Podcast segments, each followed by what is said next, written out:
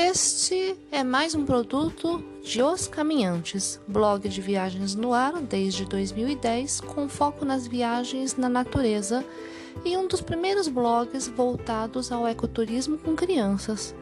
Mais informações no nosso blog, Os Caminhantes.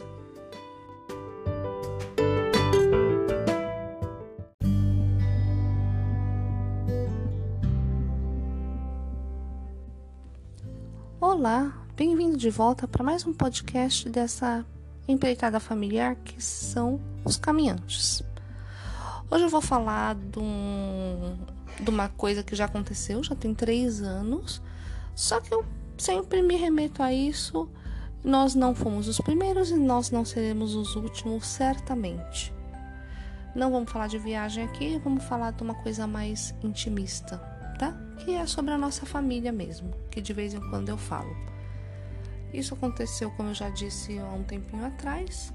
Os familiares e amigos mais próximos já souberam isso há três anos.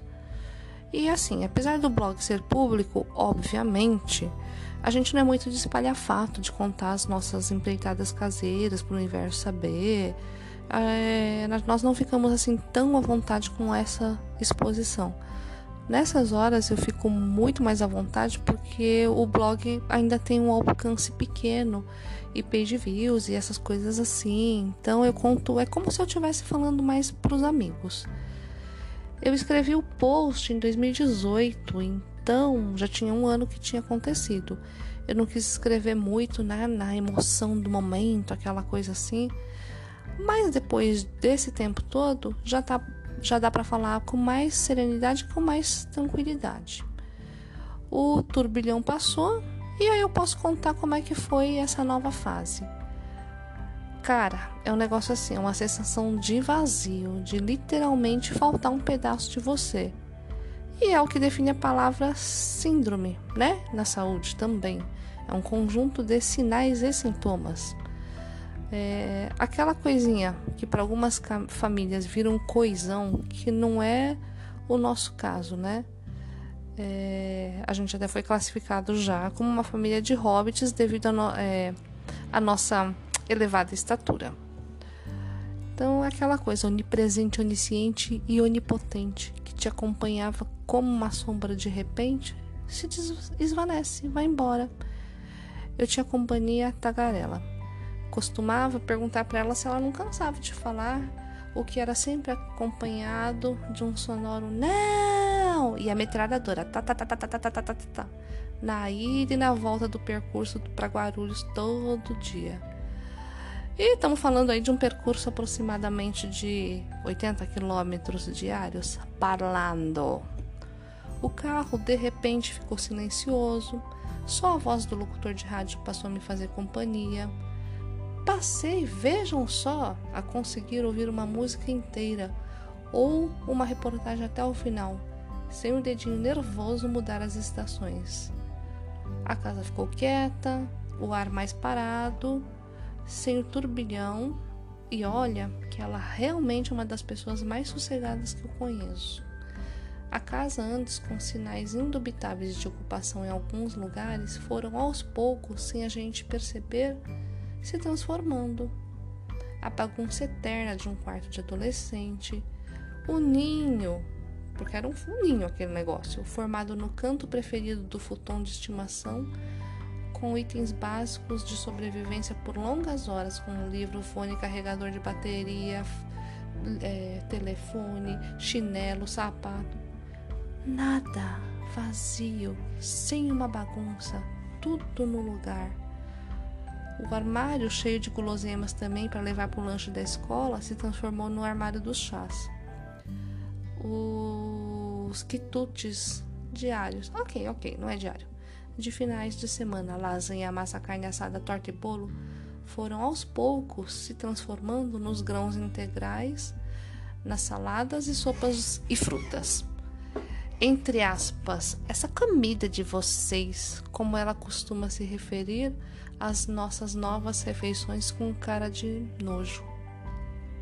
É porque vem inhame, batata doce. Ai, que nojo, né?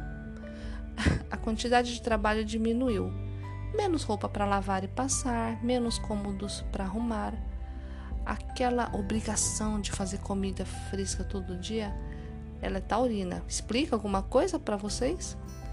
Foi cedendo aos poucos para o vamos no virasco que tem, o famoso prato francês restaurante. Eu, que abandonava os celulares nos lugares mais diversos, esqueci inúmeras vezes em casa, passei a ficar grudado o tempo todo com o objeto. Não, não, pode ser que ela ligue. Passamos a acompanhar o calendário acadêmico ávidos, em conjunto com sites buscadores de passagens aéreas mais baratas para marcar passagem de ida e volta para a criatura. Os passeios e saídas antes moldados para o que ela precisava ou tinha combinado com as amigas foram direcionados para o que eu e o ogro gostaríamos barra precisávamos fazer. Sentimos aqui o peso da idade. Saímos agora realmente quando precisamos. Pinta em negrito esse precisamos, tá? Só quando pinta necessidade. Bater perna fica agora restrito às viagens.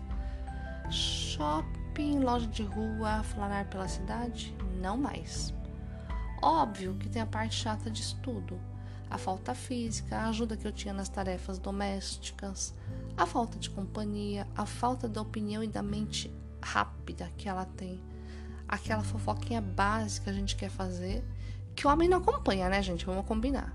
E também a parte da ginástica financeira que a gente teve que aprender a fazer, sustentando um pedaço de outra casa fora da nossa casa aprendemos nestes anos algumas coisinhas que filho é projeto, tirando toda a parte de sentimentalismo, amor, carinho, cuidado, etc, etc.